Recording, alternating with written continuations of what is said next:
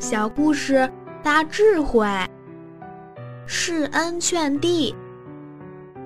在明朝有位读书人叫陈世恩，他的弟弟整天游手好闲，磨蹭到很晚才回家。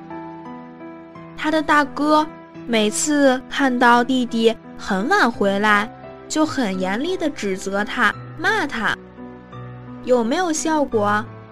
都已经这么大的人，这样骂他，他很难接受。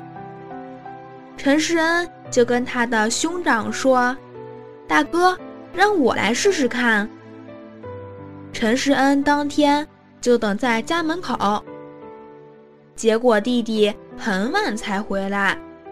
他一看到弟弟，立刻屈身上前，握着弟弟的手说。弟弟，天气比较冷，你穿的够不够？然后就带着弟弟进门，亲手把门锁上。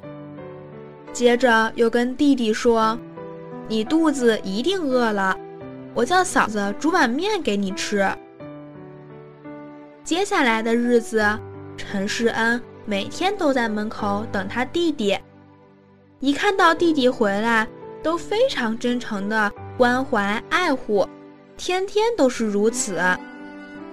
差不多一个星期之后，他的弟弟就没有再出去混到那么晚，他很早就回家了。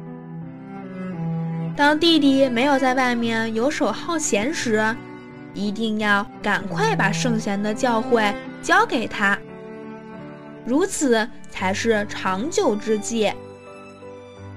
诸子治家格言提到：“子孙虽愚，经书不可不读。”人之所以没有志向，都是因为没有得到圣贤教诲。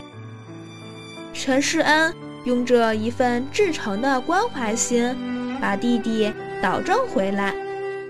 所以兄长要慈爱。